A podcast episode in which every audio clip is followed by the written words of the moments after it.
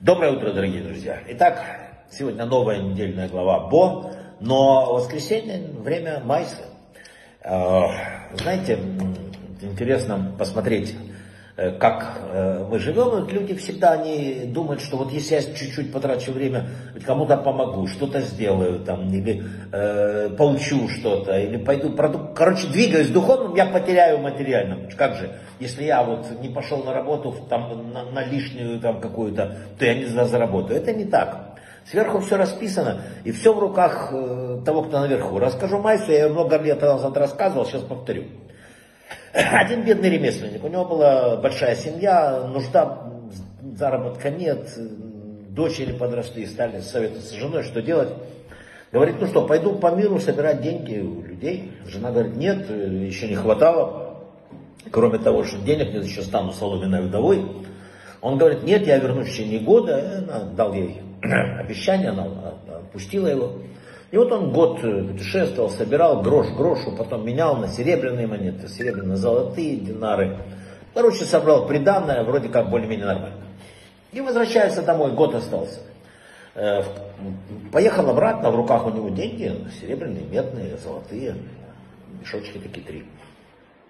В канун субботы, перед тем, как кончилось условленное время, он оказался недалеко в городе по соседству с его поселением. Спросил, у кого можно провести субботу, ему сказали, вот человек хорошо, э, там, богатый человек, э, шабаты делает, он пришел к нему, э, с радостью принят, дал ему комнату, сказал, пожалуйста, ну, суббота приближается, что делать с деньгами? Они всегда были при нем, а потом он прятал их всегда в тайное место, но здесь чужой дом, гости другие, хозяева, я знаю, там, ни в ком не уверен. Нашел хозяина дома, говорит, знаете, так и так, можете, он говорит, пожалуйста, давайте деньги, положу их в сейф. Положил в сейф, все. Наступила суббота. Пошел в синагогу, все молятся, святость, а гость, э, слушай, какую же глупость я сделал. Ведь деньги, которые я собрал целый год, я отдал какому-то чужому человеку, ни расписки, ничего. В общем, он в ужасе уже шаббату ему не в шаббат, и еда не идет, и молитва не идет. И вот чего он только боялся, когда закончился шаббат, хозяин говорит, ну верните, пожалуйста, деньги. Тот говорит, да не спеши, сейчас вернемся домой, сделаем разделение Авдалу, потом помоем руки, трапезу. В общем, гость понимает, что уже неприятность. После трапезы благословения, все, потом говорит, ну что, могу я получить? Хозяин говорит, конечно. Подожди, приносит. Тот думает, неужели принесет? Принес. Вернулся с тремя узелками, положил, гость просияло лицо, открыл один узелок золотой, смотрит, посчитал, взял, высыпал золотыми динарами на глазах хозяина, чтобы тот не мог отрицать, посчитал, все сошлось. Ну хорошо, думает, хотя бы так хорошо. Серебряные монеты быстро высыпал, читает, все в порядке.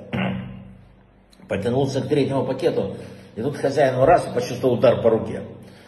Смотрит на хозяина. Хозяин говорит, слушай, ты что думаешь, я ничего не видел? Ты видел, вчера ты угнетен был, думал, что я твои деньги украду. Ты подозревал меня в воровстве. Когда я тебе вернул золотые монеты, ты начал их лихорадочно пересчитывать. Я не был обижен, у тебя есть право опасаться, ты не знаешь. Потом ты пересчитал серебряные и увидел, что все в порядке. Ну, думаю, ладно. Но когда после этого ты начал читать медные, это оскорбление.